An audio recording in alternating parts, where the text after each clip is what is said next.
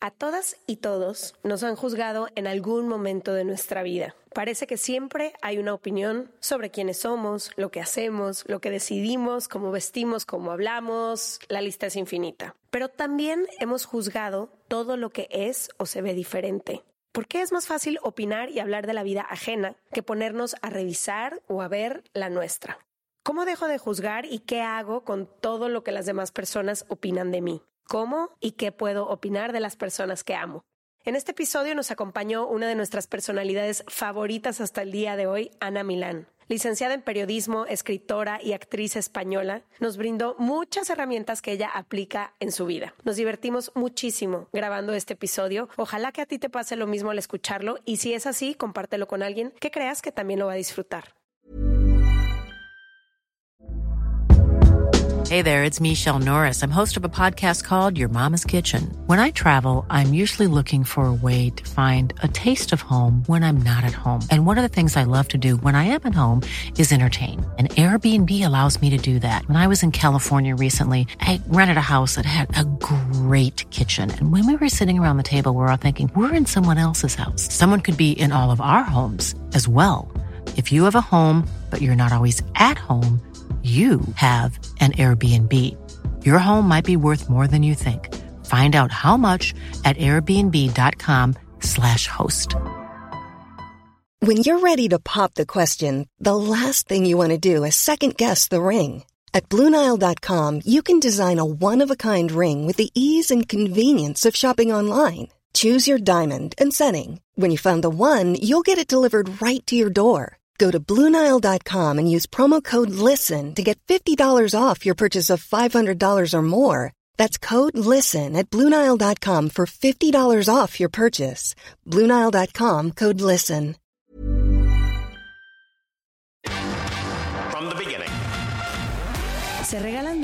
Nace de la infinita necesidad de cuestionarnos todo. Todo lo que está a nuestro alrededor. De dónde venimos y hacia dónde vamos. ¿Cómo tomar decisiones más informadas? Tenemos tantas dudas que te las queremos regalar. Soy Leti Sagún. Y yo Ashley Franje. Y en este espacio invitamos a quienes saben y no saben tanto de todo eso que tendríamos que estar hablando.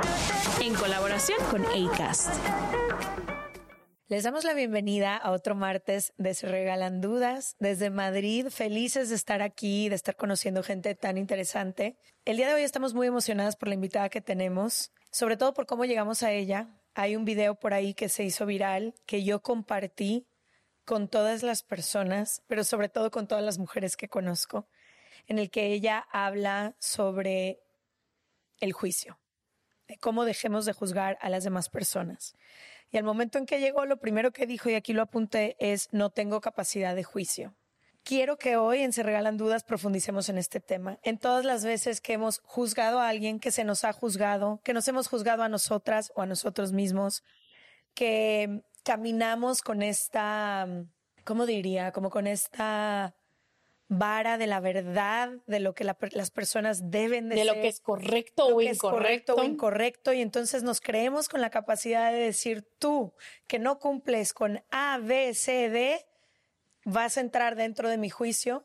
Y también el daño que eso nos ha hecho a nosotras mismas para poder ser libres en nuestra propia vida. Entonces estamos muy felices hoy de recibir a la actriz y escritora y ahora podcaster también. Ana Milán, bienvenida a Se Regalan Dudas. También la vimos en el premio Onda que se acaba de ganar, igual que nosotras. Entonces, bienvenida de tenerte aquí, estamos felices.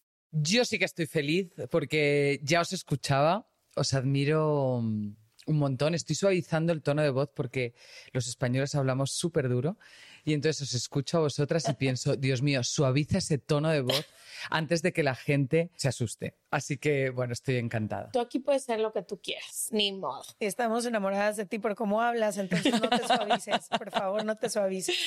No saben el discurso que dio cuando recibió su premio Ondas. Ash y yo estábamos a lágrima tendida porque fueron unas palabras tan bellas. Gracias. Ana, si es posible, me gustaría para todas las personas que no te conocen, que nos pudieras contar un poco de tu historia. ¿Quién es Ana? ¿Por qué se dedica a lo que se dedica? ¿Por qué habla de lo que habla y cómo habla? Es que, claro, yo tendría que saber quién soy para contarle a la gente quién soy. Puedo contar a qué me dedico. Soy actriz, soy actriz desde hace más de 25 años. Últimamente también escribo. Tengo una colección de collages.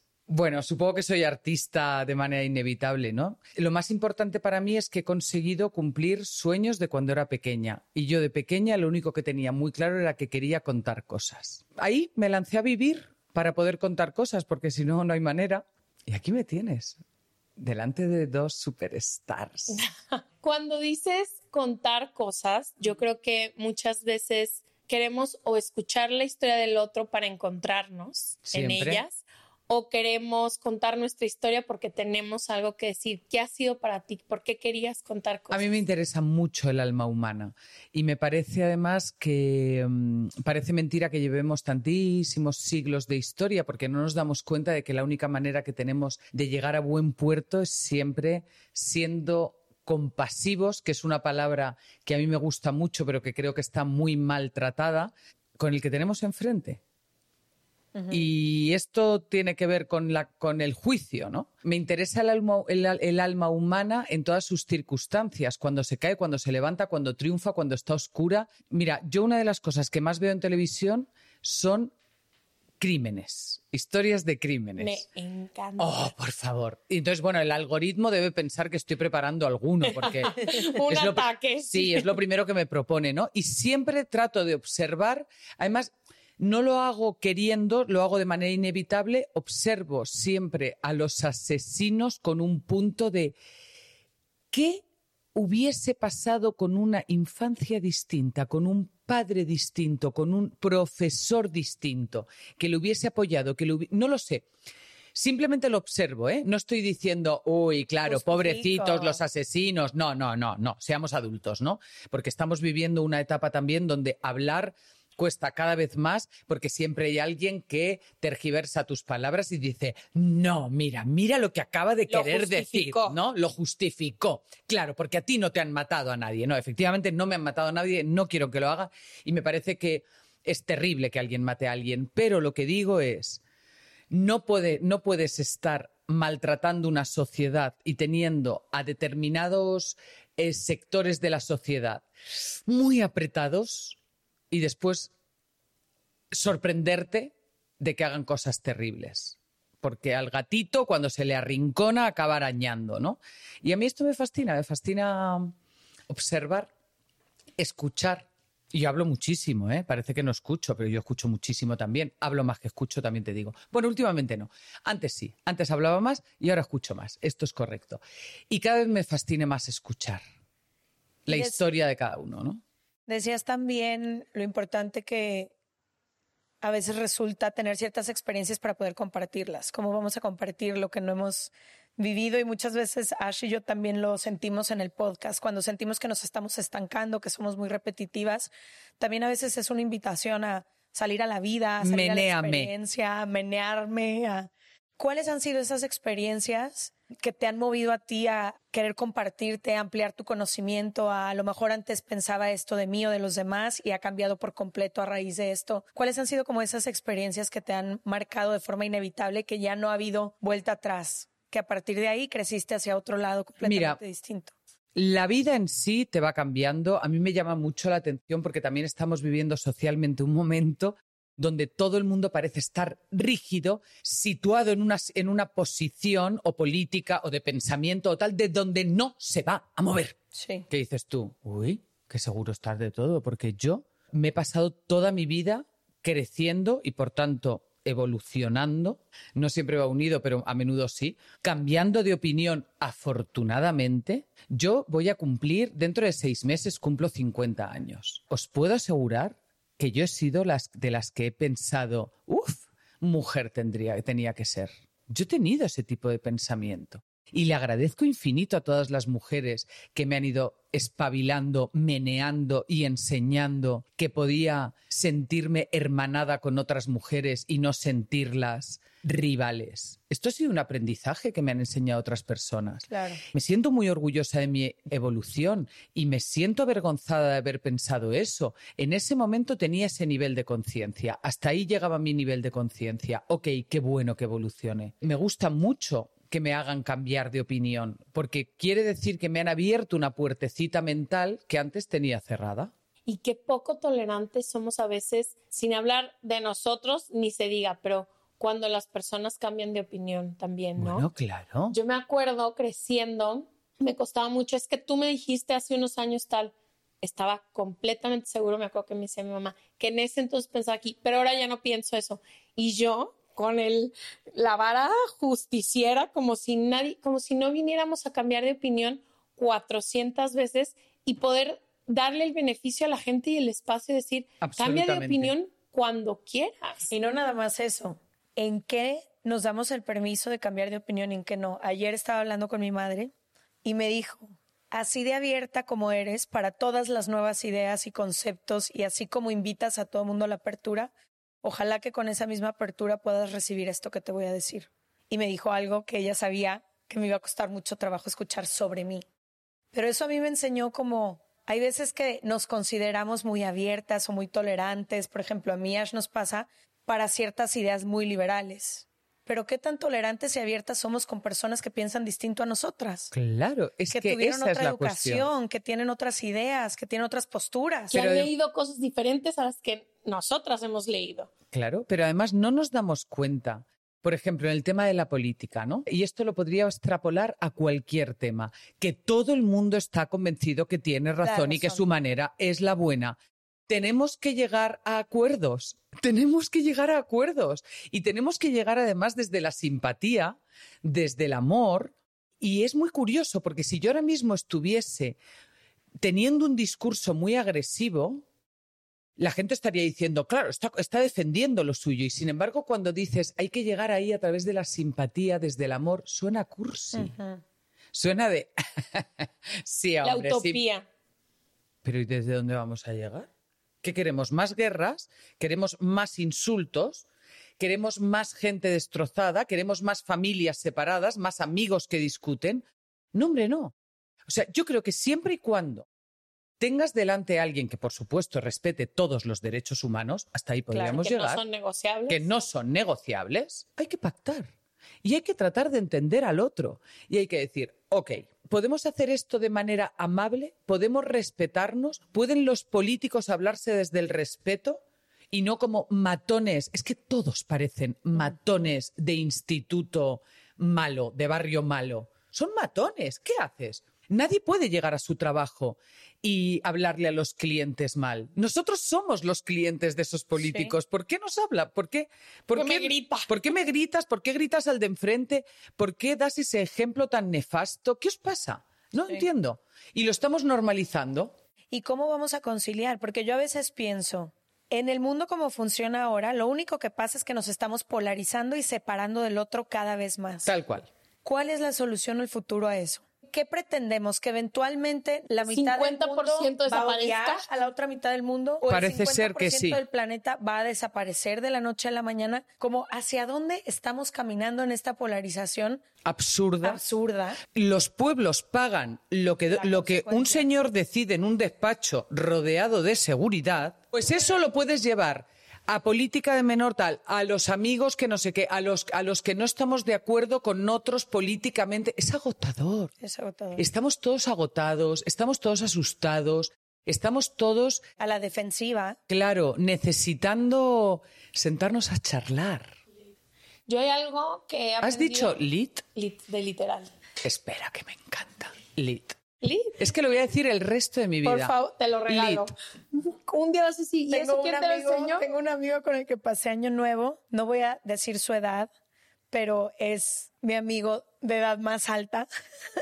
De Porque tú eres la que siempre tienes parejas menores. Sí, soy yo. Por eso no dices la edad, querida. Soy yo. Va, dila. No me va a dejar, me va, me va a ir mal. Pero bueno, mi amigo tiene 72 años. Joder. Y me fui a pasar año nuevo con él y usaba yo estas palabras, ¿no? Como lit, Mi cori. spec, mi cori. Y me dijo, ¿puedes dejar de destrozar El lenguaje. el lenguaje y el idioma de esta forma? Y al rato ya él volteaba y Lit. Claro, yo de vez en cuando digo, ah, no sé, es, no sé, es muy random todo, ¿no? Y me veo diciendo, ¿por qué digo random? Pero es que es random. Mi hijo, mi hijo pasó una temporada de meses que se comunicaba conmigo a través de la palabra bomba. Todo era bomba. Marco, ¿vienes a comer? Bomba. Yo digo mucho top. Top.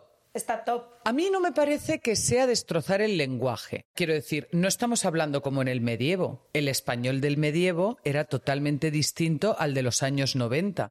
Sin embargo, como crecimos en eso, el hablo en plural no de vosotras, sino de tu amigo de 73 y yo, que somos los que estamos más cerca, el lenguaje evoluciona, y evoluciona con la sociedad. Ese es uno de los en lo que más me peló en Twitter. Antes iba a decir esto, algo que he aprendido muchísimo de nuestra amistad. Leti estudió relaciones internacionales, resolución de conflictos y ella siempre es de que mira todas las Y soy partes. Libra, entonces tiendo a conciliar. Sí, un entonces la, diario Leti me dice, mira todas las partes. Yo he mejorado. Has mejorado. voy a decir Pero públicamente, instinto- pero mi instinto es a defender lo que yo creo con lo que me quede en el cuerpo. Y de ti he aprendido mucho eso. Y para mí ha sido, me di cuenta que pasaba mucho tiempo con gente que piensa igual que yo. Todo el tiempo. Todos lo hacemos, querida. Todo el tiempo. Obviamente. De ahí lo endogámico del asunto.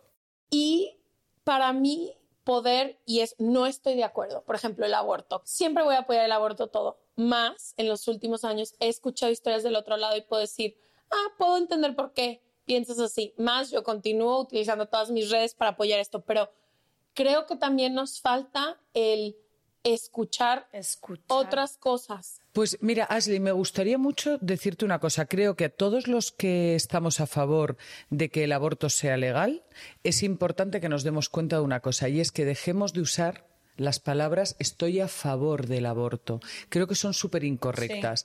Creo que lo que estamos a favor es de la capacidad de decidir, Decisión. de elegir y de que nosotras consideremos de manera individual, ni siquiera con nuestras parejas, cómo estamos en ese momento ante la gran responsabilidad de tener un hijo o no.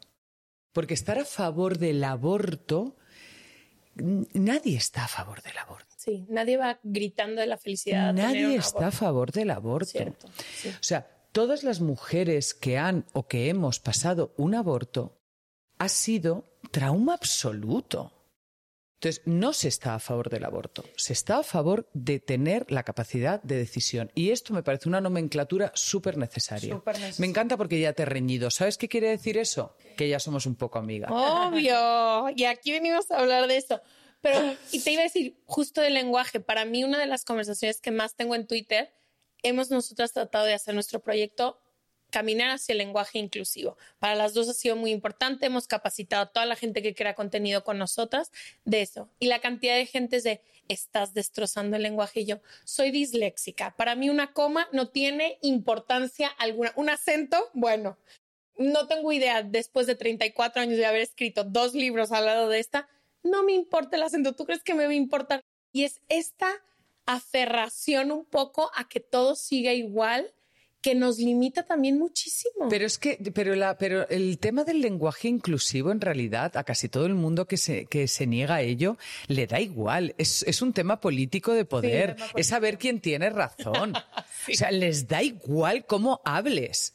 Les da igual. ¿Quién trabaja para la RAE o cómo se Claro, llama la RAE, claro. Diez o sea, señores, punto les da igual, déjanos, habla como quieras, aborta si quieres o, no, o si no quieres, pero déjame que tenga la oportunidad de hablar como quiera, de abortar si lo necesito, déjame. Y en esto ahora mismo se basa todo el mundo. Y si lo unimos con el tema de- del juicio, es súper importante, porque en realidad el juicio no es otra cosa que la Inquisición. No hay ninguna A diferencia. ver, dime más. En la época de la Inquisición se llamaba Inquisición. Ahora se llama de cualquier otra manera, pero el resultado es el mismo. Y tiene que ver con tú, que te considero un peligro, tú que lo que haces no lo entiendo, me asusta o no o no me gusta para mi mundo, te voy a ridiculizar, redes sociales, voy a difundir un bulo sobre ti y vas a estar muerto porque como el bulo va a hacer mucho más ruido que la verdad, aunque después la verdad se sepa, no va a, tapar ese bulo. Porque todos somos unos cabrones que nos quedamos con el chute de dopamina de ridiculizar a alguien en 140 caracteres. ¡Ah! Mira lo que hizo esta, qué fuerte. ¡Pum! Ya lo hemos olvidado. Hemos registrado que esa persona ha hecho algo tremendamente escandaloso, si yo lanzo ahora y digo, Ashley, por las mañanas come bebés. Una cosa absurda, ¿no? Si se hace viral, da igual que yo mañana publique una foto tuya con un kiwi y dos tostadas diciendo, oye, era mentira, que comes bebés crudos, tiene 20.000 retweets, tu kiwi y las dos tostadas no va a llegar a 200. No, y reducimos a Ashley a la come bebés. Su Claro. vida entera, su historia. ¿Sabes su- qué es eso? Inquisición. No hay ninguna diferencia entre las que quemaban como brujas. No hay ninguna diferencia contra lo que hicimos, no sé, con Mónica Levinsky. Sí, qué fuerte. Duele, duele a día de hoy. Entonces, con esto hay que tener un cuidado terrible. Hay que, no hay que retuitear esas cosas. A mí, mira, mi madre me enseñó a hacer una cosa maravillosa y es que cuando me llegaban a hablar mal de alguien que no estaba presente y que por tanto no se podía defender, me enseñó a hacer una pregunta clave que os la voy a regalar por si la queréis usar. Por favor. Cuando llegaban y me decían, ¿sabes que fulanita se ha acostado con no sé quién? Y que después también se acostó con no sé cuál y llevaba una falda súper corta y no sé qué. Yo paro, respiro y digo, ¿y esto para qué me lo cuentas?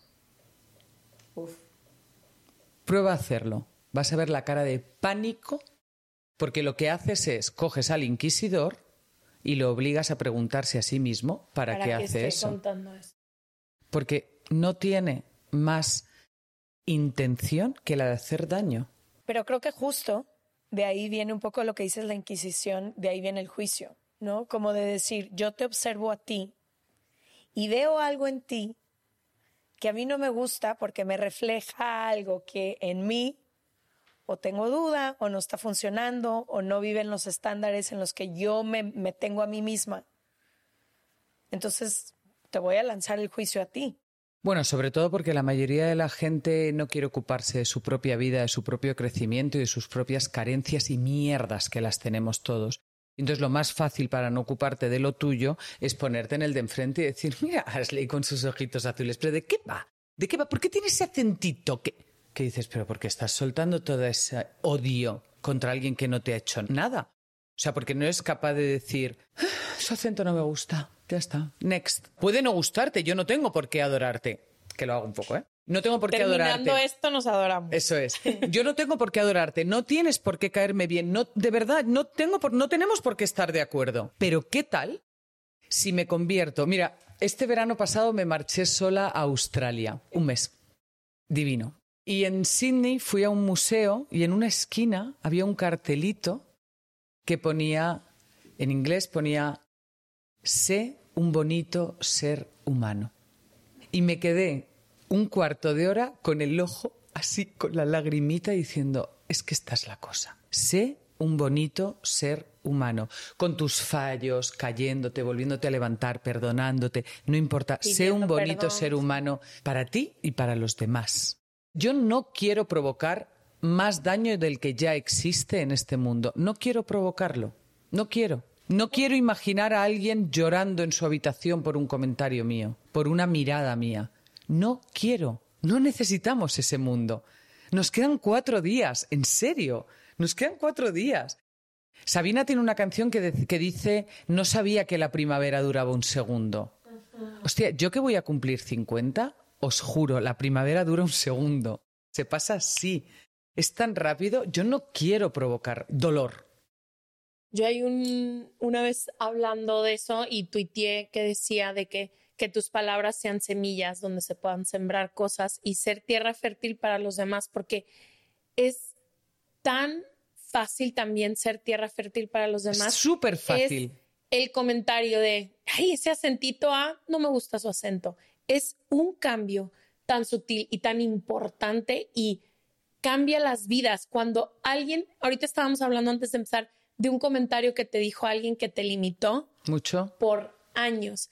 Y a veces no nos damos cuenta de cómo realmente vamos viviendo a través de los otros, nos sanamos los unos a los otros y un comentario tuyo descuidado, que seguramente para ti no fue nada porque el, ese acentito a ese acento literalmente marca a la gente a tu alrededor por años. La salud mental está muy en boca de todos, ¿no? Si venimos Aunque- saliendo de un pande- una pandemia, Claro, ¿cómo sé yo cómo está siendo tu día hoy? Es que a lo mejor tú tienes un día que estás al límite y yo llego y te pregunto, "Ah, mm, ¿no te has depilado demasiado las cejas?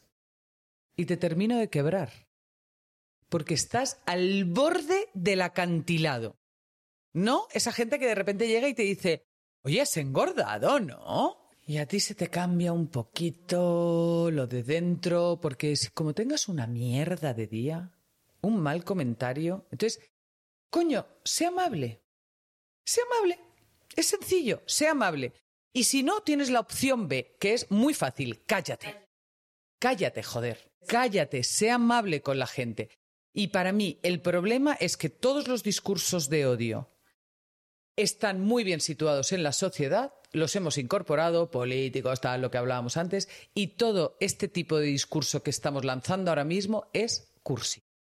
Ay, no, mira, sí, claro, sea amable. Vas a salir a la- por la calle y le vas sonriendo a todo el mundo. No, no hace falta que te conviertas en Dora la exploradora. No, puede ser normal.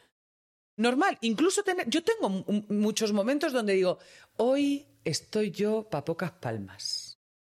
Hoy tengo mal día, hoy dejarme tranquilita. Y tengo días donde a mi gente cercana de repente le hablo mal. El otro día mi novio me dijo, ¿pero por qué me acabas de decir eso así? Porque se estaba como poniendo unas cremas y entonces se estaba poniendo las cremas hacia abajo, esas cosas rarísimas que hacen los hombres con la cosmética, ¿no? Entonces nosotras sabemos que todo masaje en la cara va hacia arriba, que es donde queremos tener los músculos, y él se estaba bajando todo a- como a la tripa, o sea, y entonces le dije, ¿te puedes poner las cremas bien, por el amor de Dios? Y me miró como diciendo, a ver, pedazo de psicópata. ¿Qué Me pongo la crema como quiera. ¿Qué te pasa? Y le dije yo, ay, perdón, sí, no sé qué me ha pasado. Y entonces ahora se lleva un mes riéndose de mí y diciéndome, mira, mira, mira cómo me pongo las cremas de bien. Puedes fallar. Claro que puedes fallar. Sí. Yo fallo millones de Sí. veces, pero ponle conciencia. Mira, hay dos cosas muy lindas que yo he aprendido de mis padres. La primera es de mi mamá, que siempre me dice, si no tienes nada bueno que decir de alguien, Cállate. cállate. Y mi mamá tiene un superpoder que yo no le conozco a nadie más, que siempre ve lo bonito en las personas. Hasta el día de hoy, las personas que peor cara le han hecho, que peor la tratan, que O sea, tu madre es- son los dientes del perro de Tolstoy. ¿Sabes de qué te hablo? no, Esto es una historia maravillosa. Esto es una cosa, nada, os la cuento muy breve. Eh, iban tres personas caminando por un bosque y de repente uno dice, pero, pero, pero, ¿qué huele tan mal? ¿Qué pasa? ¿Qué te- te-?". Y entonces ven que hay un perro que lleva eh, varios días mu- muerto. Entonces uno dice, esto lleva varios días muerto porque encima de los coágulos de sangre hay polvo ya, ¿no? Y el otro dice, sí, sí, además fíjate, las hormigas están comiendo toda la carne y los bichos y ya empieza a tener... Y el tercero dice, qué bonitos dientes tenían. esa es mi mamá. Realmente esa es mi mamá. Entonces, tu madre son los dientes del perro, Es de los Tolstoy. dientes del perro de Tolstoy, le voy a decir. No, dile que se lo regalo, que para ella. Sí, esa es mi madre. Y luego mi padre, siempre que hablamos mal de alguien, de quien sea, nos para en seco y nunca en los 34 años que tengo de conocerlo lo he escuchado hablar mal de alguien o participar en la conversación de hablar mal de alguien. Y lo interesante aquí es que me he dado cuenta que entonces mi, pa- mi papá solo se puede relacionar con personas para hablar de otros temas de la vida. Y eso me ha hecho reflexionar de con cuántas personas nos juntamos o nos llevamos solamente para hablar de otros seres humanos. Es increíble la cantidad de veces o de amistades que tenemos solo para hablar de la vida de otras personas. Te sientas y, pero a ver, ¿qué es de tal? Pero tal ya se casó, pero ¿y cómo es con sus hijos? ¿Pero cómo va con su marido? ¿Pero cómo? Mi papá, como ni sabe ni habla de esas cosas, si no te sientas con él de hablar otros temas interesantes de la vida, jamás va a participar él en hablar de nadie más. Entonces es muy interesante porque me ha hecho revisitar todas estas dinámicas de relación, que tenemos varias, cada vez menos, en las que solo es sentarnos a hablar de la vida de otras personas como si no tuviéramos cosas más interesantes de qué hablar. Como si no tuviéramos un chorro que resolver. O sea, cada persona. Para eso hablamos de Sí. otros. Tenemos una amiga que a mí me ha dado una de las lecciones más grandes de esta vida y un día nosotras en la prepa estábamos obsesionadas con las dietas, como buenas niñas que crecieron entre los noventas y los principios de los dos miles. Nos No enfermaron con esos que nos estándares. enfermaron y no hacíamos, me acuerdo, todavía me acuerdo, nos sentábamos en una bolita y qué dieta hiciste, qué dieta y el cuerpo, así, dañino. Muchísimas de nuestras amigas al sol de hoy no pueden vivir sus vidas porque creen que solo son el cuerpo que las transporta de un lugar a otro. Y un día una amiga llegó y dijo, no vamos nunca más a hablar del cuerpo de nadie. Y es algo que las dos hemos aceptado incorporado a nuestra vida radicalmente, para bien y para mal. Yo hay veces que quiero voltear y decirle a mi amiga, ¿qué cuerpazo tienes? Y es como, no se habla del cuerpo ajeno. Punto final. Y, es para sentir que le estás haciendo un halago. Porque como tú dices, nunca sabes las tormentas internas que tiene alguien. Pues esa norma también la tengo yo, se la incorporé tanto a mi hijo como a mis amigos siempre que puedo y os voy a sumar una más. Estoy lista. No se habla de la sexualidad de la gente, sobre todo porque hacemos una cosa alucinante. Y entonces estábamos en una fiesta y llegó un amigo de Pedro, que es gay. ¿Por? Ah, ¿por qué me das esta información? ¿Por qué no me has dicho que Pedro es hetero? Porque nadie dice, y estábamos en casa de Pedro, que es hetero, y llegó un amigo suyo que es gay, Mm. y entonces su madre trajo pasteles, su madre es hetero, y su... Nadie hace eso. Entonces, La por algún de extraño motivo, nos creemos con la licencia de hablar de la sexualidad de la gente sin que venga a cuento. Porque yo entiendo que si tú de repente me dices, oye, me gustó tu amigo Pedro. Y yo te digo, amiga mía, a Pedro le gusta. Pedro le gusta. Luis, ¿sabes? Eh, Ahí sí viene. ahí sí viene a cuento, ¿no? Y si un gay me dice, me gusta tu amigo Manolo, le digo, mi amor, no tienes nada que hacer, a él le gusta Laura. Ya está, ¿no? Ahí se entiende. ¿No os pasáis la vida recibiendo información sexual de gente que dices, ¿por qué me estás dando esta información?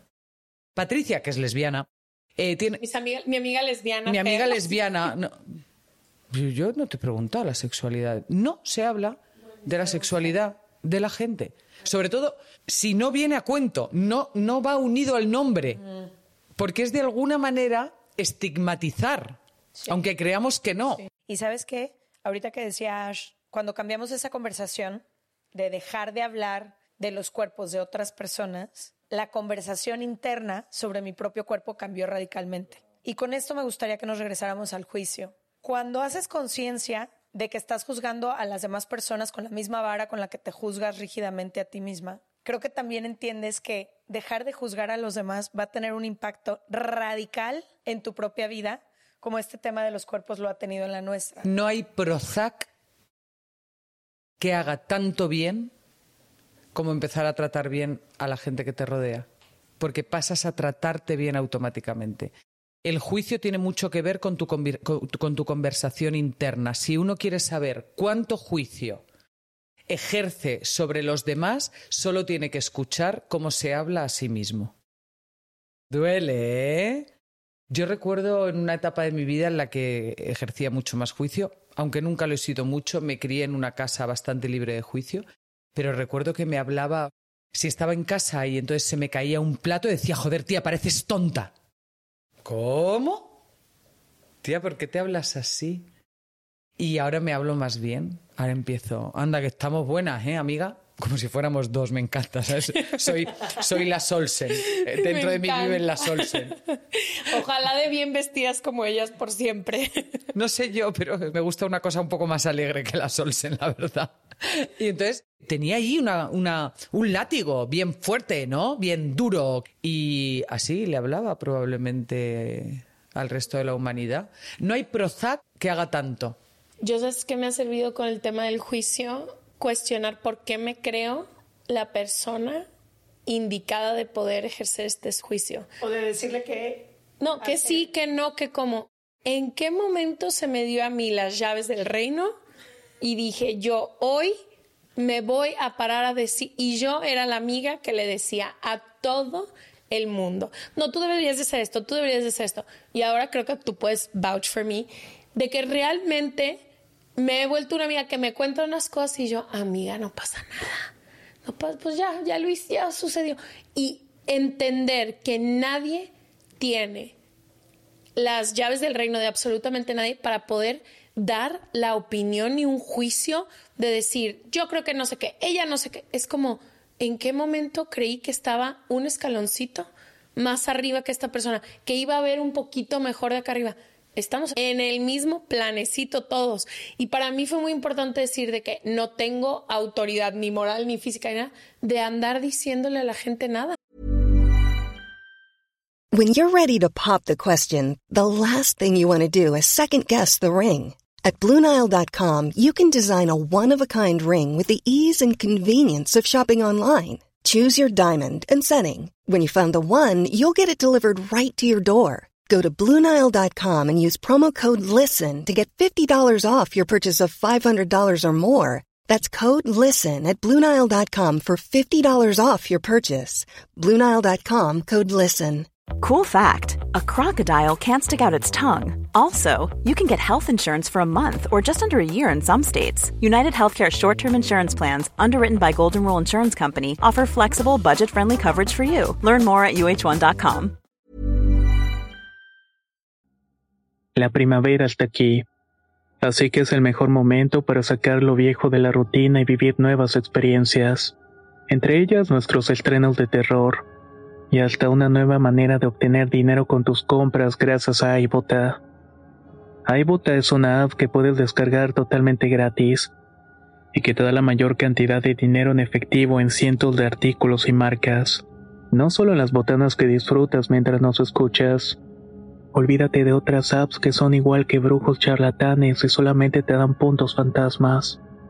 Con iBota simplemente agrega tus ofertas a la aplicación y obtén dinero real que podrás transferir a tu cuenta bancaria, PayPal o tarjeta de regalo. No lo dudes y únete a una comunidad con 50 millones de usuarios que ya disponen de los beneficios de más de 2.700 marcas y tiendas, como Lowe's, Macy's, Sephora y Best Buy. Y para que termines de convencerte, en este momento iBota está ofreciendo a nuestro público 5 dólares solo por probar iBota usando el código ROR cuando te registras. Solo tienes que ir al App Store o Google Play Store y descargar la aplicación iBota gratis para comenzar a ganar dinero en efectivo y usar el código ROR. Esto es iBota en Google Play o App Store y usa el código ROR. Aprovecha los nuevos comienzos y corre a descargar la aplicación para ganar más cashback.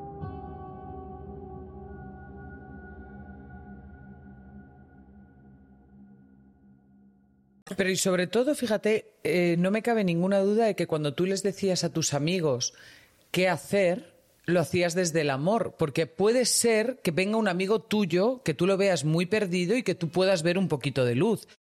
Y le puedas decir, amiga, yo haría esto. Ahí te lo dejo, mira a ver si te ayuda. Y eso tiene que ver también con el amor, con aconsejar, con cuidar, con tratar de proteger. No imponer, pero sí plantear un punto de vista que quizá la otra persona no ha, no ha visto. El problema del juicio que hace daño es estar subidito en ese altar donde tú, sin conocer circunstancias, sin saber de dónde viene, sin saber a dónde va. No sabemos las circunstancias del otro. Ortega y Gasset decía una frase que es la frase más importante para, para luchar contra, contra los juicios, que es yo soy yo y mis circunstancias. Yo soy yo y mis circunstancias. Tú puedes ser una persona súper pacífica y súper buena. Si tu circunstancia es que entra alguien a agredir a robar a tu casa y agredir a tu familia, tú automáticamente, probablemente, te convertirás en un asesino. Tú no eres un asesino. Tú, la circunstancia te ha colocado en un sitio muy extremo, ¿no? Pues imagínate con el resto de la vida. Yo nunca le pondría los, yo nunca me pondría esa falda, yo nunca me pondría. Y tú nunca. Bueno, pues vete al parque. Tú nunca. Fuera. Yo siempre pienso, yo podría dependiendo de las circunstancias, hacer esto, esto, esto, esto, casi todo. Yo nunca mataría. Bueno, a ver. No, y pasa mucho, por ejemplo, en la infidelidad, ¿no? Que todo mundo es de que yo, ¿cómo se atreve? Es como, güey, hasta que estás en esa circunstancia, yo a mí me pasó una persona muy cercana a nosotras, estuvo en una situación muy complicada y ahí dije, en mi vida vuelvo a hablar de un cuerno de alguien. Yo, qué chingados. No sé. tienes ni idea. Ni es que no tienes ni idea. Sí. No, ni tienes, no tienes ni idea. Y no la vas a tener. Y esto además, lejos de ser un esfuerzo, dejar de juzgar, lejos de ser. Es súper liberador. Yo recuerdo en uno de mis libros escribí una cosa que siempre digo que es de todo lo que he escrito es lo que más me gusta y no tiene ningún mérito porque es muy simple, pero a mí me encanta que dice, he sido la mala y cenicienta, la buena y yo que sé, he sido todo lo que se podía ser, he sido yo, he sido tú, he sido él. Porque yo aquí, Fíjate qué precioso. Quiero Amiga. leer todos tus libros ya. yo te los voy a mandar, os los voy a lista. mandar a todas. Yo te voy a decir una cosa, aquí todas hemos mentido, hemos puesto los cuernos, hemos traicionado a una... Nos los han puesto. Hemos traicionado a una amiga. Hemos tenido un pensamiento que no deberíamos haber tenido. Todos. En mayor... O sea, es como lo de yo no robo. Tú te has llevado bolis, clips y folios de tu trabajo. Tú robas. Lo que pasa es que tú robas a una escala socialmente admitida. Pero claro que robas.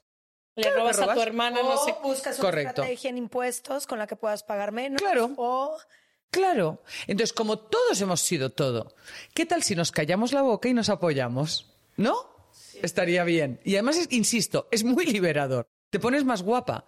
No alucinéis, muchas veces yo voy caminando por la calle y me cruzo con personas que llevan un gesto así, la, la boca hacia abajo. Y siempre pienso, ¿cuánto tiempo de tu vida has tenido que pasar con ese gesto para que se te haya quedado? Porque la mala noticia del juicio os la voy a dar yo ahora. Y es que a partir de los 40 todo el mundo tiene la cara que se merece. Y según tú seas por dentro se te va a quedar esa cara. O sea, hasta los 40 la naturaleza, si ha sido buena contigo, tú tienes una carita que dices, oh, mira qué guapa salió, ¿no? Vale, pues a partir de los 40 tienes la cara que te mereces y te quedas con la cara de tus pensamientos. Cuidado con eso. Da susto, ¿eh? Y las dos así, yo de que. esto que estamos diciendo quería decir que una vez tomé un curso con un historiador, un doctor historiador. Nada tiene que ver con este tema. Estaba explicando, de hecho, las circunstancias en las que creció Hitler, Mussolini, asesinos, ¿no? Y empezó a desvirtuarse hacia otros temas, pero él nos dijo al final, va a ser muy complejo esto que les voy a decir, pero ojalá algún día lo puedan reflexionar. Cualquiera de ustedes, estando en la circunstancia de cualquier otro ser humano, hubiesen hecho exactamente lo mismo. Y yo me fui encabronada, ¿no? Diciendo, jamás yo sería una genocida. ¿Cómo es posible? Digo, ahorita estamos hablando de otros niveles, pero yo pensaba... Claro, por eso hablábamos al principio de siempre que respete derechos humanos, que son... Derechos humanos. No negociables. Claro. total. Él empezó con este tema tan complejo, pero luego ya se fue a ejemplos más de la vida real y dijo, tú estando en la situación de cualquier persona, Migrante, irías a otro país. harías lo mismo. Y yo como que me quedé en, en clavada en que no. Y luego nos empezó a explicar las circunstancias en las que crece, nace cualquier persona, ¿no? Cómo todo se propicia alrededor de ciertas personas. O sea, él diciendo, sí, señalan a una sola persona, ¿qué hay de toda la sociedad que apoyó su llegada ahí? ¿Qué hay de todas las personas que votaron, de todo el sistema que durante años le apoyó? Y hablando en otros casos en particular, diciendo, es que tú estás juzgando lo que harías o no harías desde tus ojos, desde tu educación, desde tus posibilidades, desde tu conocimiento, desde tu empatía, desde tu amor, desde tu compasión, desde tu... Esa persona no vivió tus mismas circunstancias. De ahí la frase de no vemos el mundo como es, vemos el mundo como, somos. Entonces yo me paro en mi historia, en mi conocimiento. Eso es lo más doloroso del juicio, si lo entendemos. Que yo me estoy parando desde mi lugar, mis posibilidades, mi conocimiento, lo que yo sé, Lo limitados que somos como a seres observar humanos. a otra persona y a decir, es que no deberías de hacer eso, lo que tú deberías de hacer, o cómo es posible que hayas hecho eso. Pero tú no conoces las circunstancias, la historia y el todo de esa persona. Y si le vas a decir a alguien cómo es posible que hayas hecho eso, entérate primero de qué le sucede para haber hecho eso. Quiero decir, si vas a emitir un juicio, cosa que, bueno, tienes derecho, quiero decir, si, si- si es lo que quieres hacer, necesitas todos los datos. O sea, si vas a hacer un juicio, hazlo bien y de manera profesional, empápate Sí, de todo. estudia ambas Pero aún posturas. así, aún ¿Qué es lo que hace un juez? ¿No? Aún así, sabemos químicamente qué sucede en el cerebro de una persona.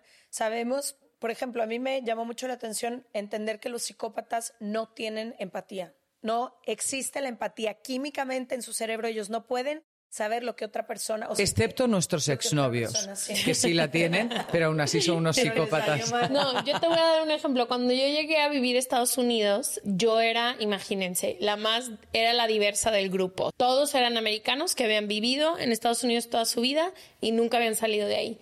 Y un día hablando de la migración con dos de mis mejores amigas, decían que les costaba mucho trabajo entender por qué llegaba tanta gente a Estados Unidos migrando.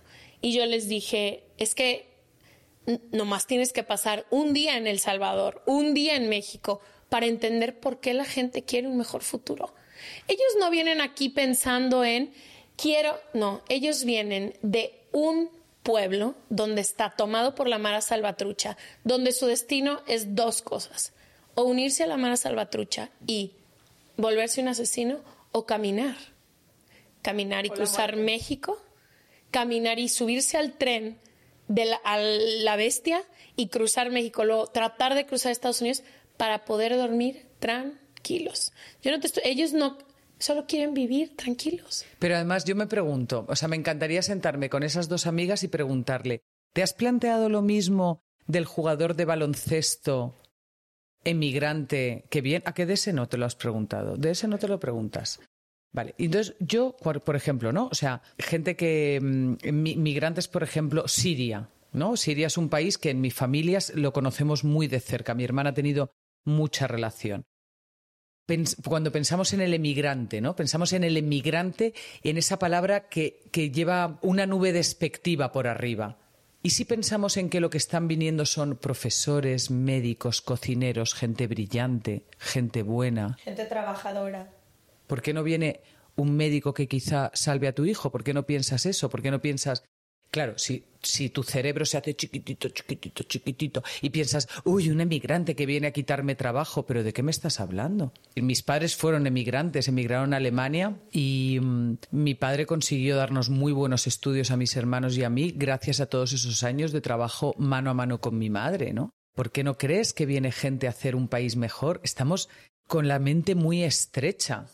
Y eso fue lo que yo descubrí, o sea, estas mujeres después viajaron y conocieron el mundo y quiero decir que una parte fue por esas conversaciones que tuvimos en aquel dorm de la universidad, pero su experiencia y su somos tan limitados, vemos, pero vemos un pedacitito. Qué bueno que tú pudieras explicárselo y ellas plantearlo desde la simpatía desde la escucha.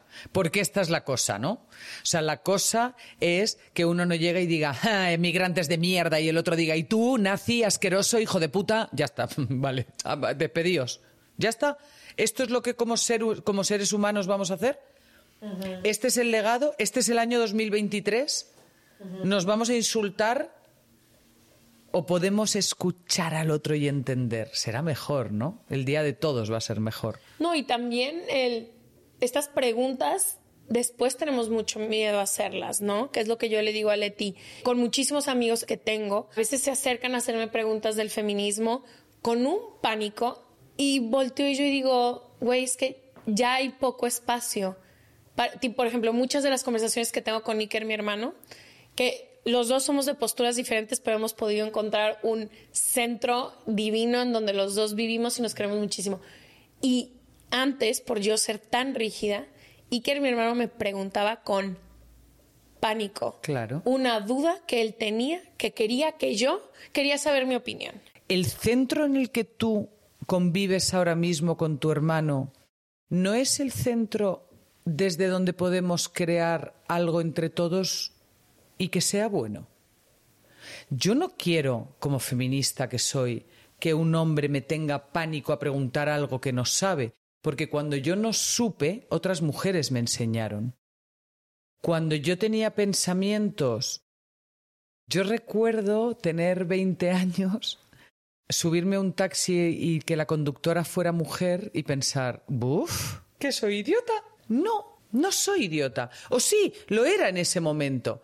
Y en algún momento evolucioné. Me enseñaron otras mujeres a las que les voy a estar eternamente agradecidas. Quiero que mentes más progresistas que la mía me enseñen a, tener una mente mejor, Así que si hay algún hombre que quiere hacerme una pregunta o que quiere hacerte una pregunta o a, la- o a quien sea, quiero que lo haga desde la libertad, porque me me hubiese gustado que mi abuela hubiese podido preguntarle a mi abuelo desde la libertad. Que probablemente lo haría porque menudo carácter tenía mi abuela, o sea que no. Otras abuelas. Otras Pero abuelas. literal, para mí el poderme practicar con él y también el que él supiera que ninguna pregunta que me iba a hacer iba a asustarme.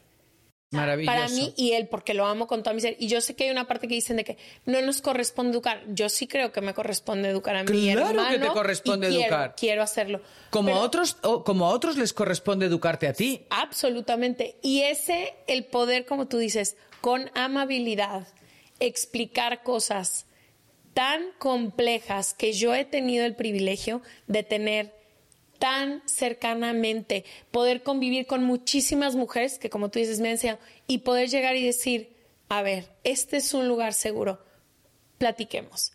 Eso para mí ha sido transformador en todas las relaciones Es que la tengo. revolución será amable o no será. O no será.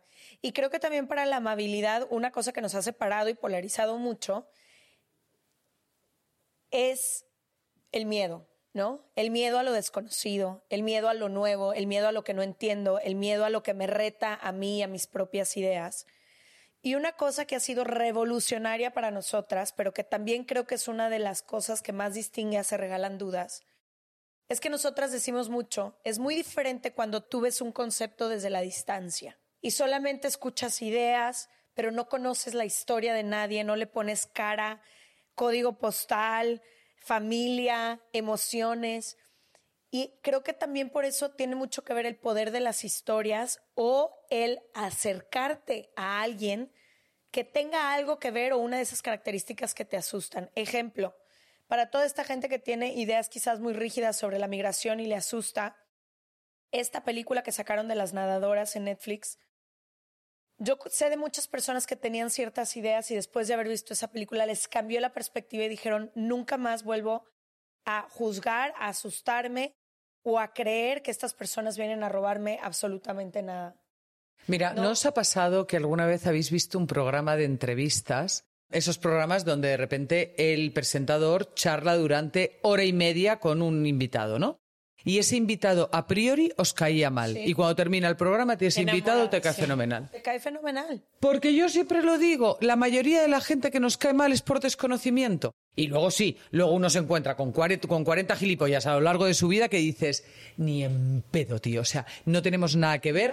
Tampoco pasa nada. Nada. Si tú me cayeras mal, cosa que no es así, pero si tú me cayeras mal, no pasa nada. Tengo la capacidad de seguir charlando contigo, incluso de sonreírte, porque no pasa nada, no me tienes por qué caer bien. Joder. Exacto. O sea, pero parece que si alguien nos cae mal, tenemos la necesidad de, ¿sabes? Como de que se nos Hacérselo nota. saber. Te lo voy a hacer. ¿Pero qué te pasa? Relájate, que se te va a poner cara de nutria. Ahora, Porque ya algo- vienen los 40. Ahí vienen los 40, yo los pasé hace mucho tiempo, así Yo que que- debo tener toda la cara que me merezco. No me quiero alargar porque ya tenemos que llegar al final del episodio, No. desafortunadísimamente. Pero lo único que quiero decir es todas esas cosas para las que rápidamente queremos emitir un juicio o las que nos asustan o esas ideas que defendemos con uñas y dientes. Ojalá tengamos esta capacidad de podernos acercar a alguien porque cambia completamente la conversación. Qué distinto es hablar de algo desde la lejanía a buscar y escuchar la historia de una persona que decidió, no sé, algo sobre su propio cuerpo o qué distinto es cuando un hermano tuyo o cuando una amiga tuya, la conversación cambia completamente, completamente, sobre todo cuando somos tan duros, tan rígidos, tan tajantes. Y sobre todo cambia el mapa interno nuestro.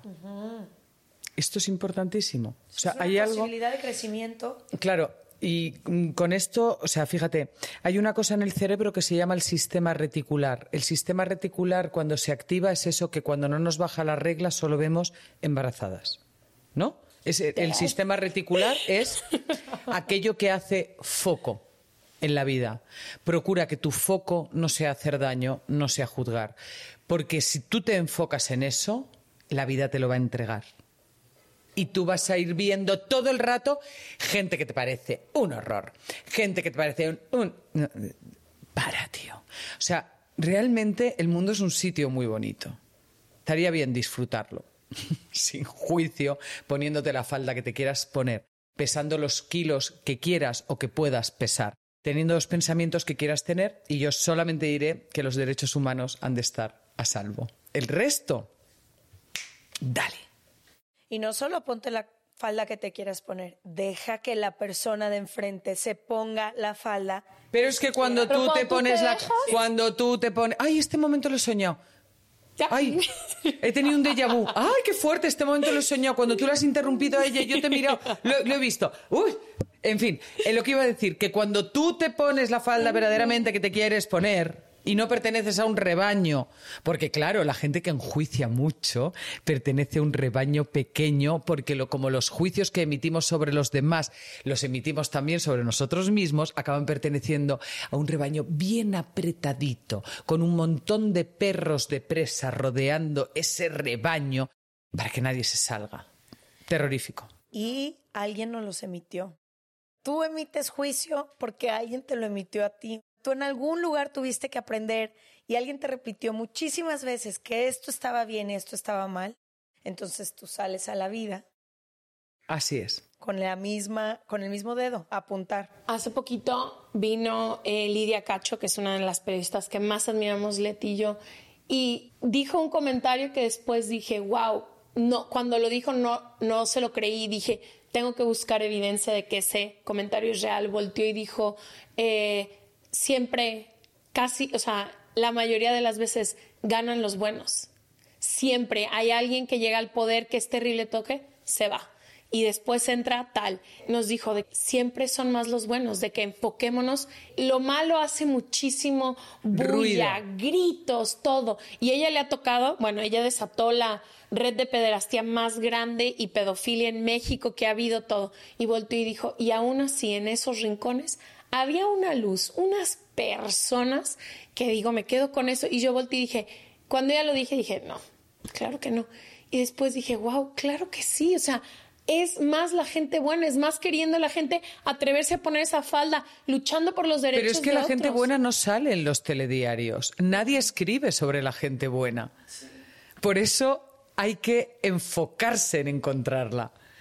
Y entonces, o sea, yo estoy rodeada de gente tan brillante, tan buena, tanto. O sea, que me siento bendecida cada día de verdad por estar rodeada de personas que sé que, bueno, que son buenas, ni más ni menos. Lo que pasa es que, claro, los, los- los malos hacen un ruido tremendo y los telediarios se abren y se cierran con ellos, los periódicos, las portadas. La luz está siempre Claro. en ellos. Pero hay tanta gente haciendo del mundo un sitio bonito y esa es la gente a la que hay que cuidar. Ana, qué hermoso escucharte. Ay, cariño. Ahora quiero todos tus libros. Que por cierto, se los vamos a dejar en el newsletter que es gratuito, se regalandudas.com diagonal suscríbete.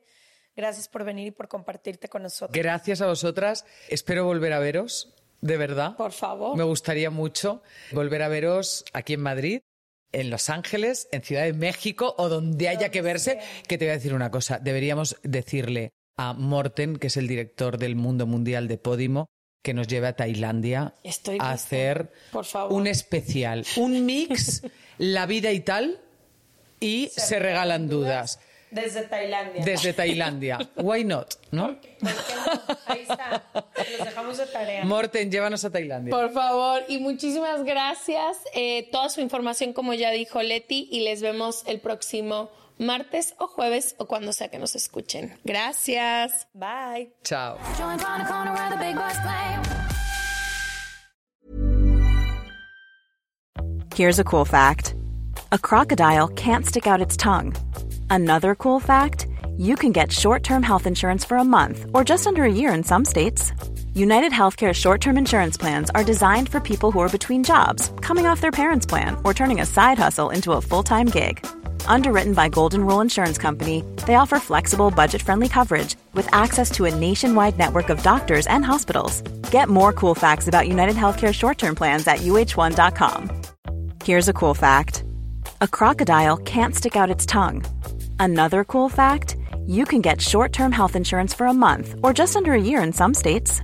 United Healthcare short term insurance plans are designed for people who are between jobs, coming off their parents' plan, or turning a side hustle into a full time gig. Underwritten by Golden Rule Insurance Company, they offer flexible, budget friendly coverage with access to a nationwide network of doctors and hospitals. Get more cool facts about United Healthcare short term plans at uh1.com.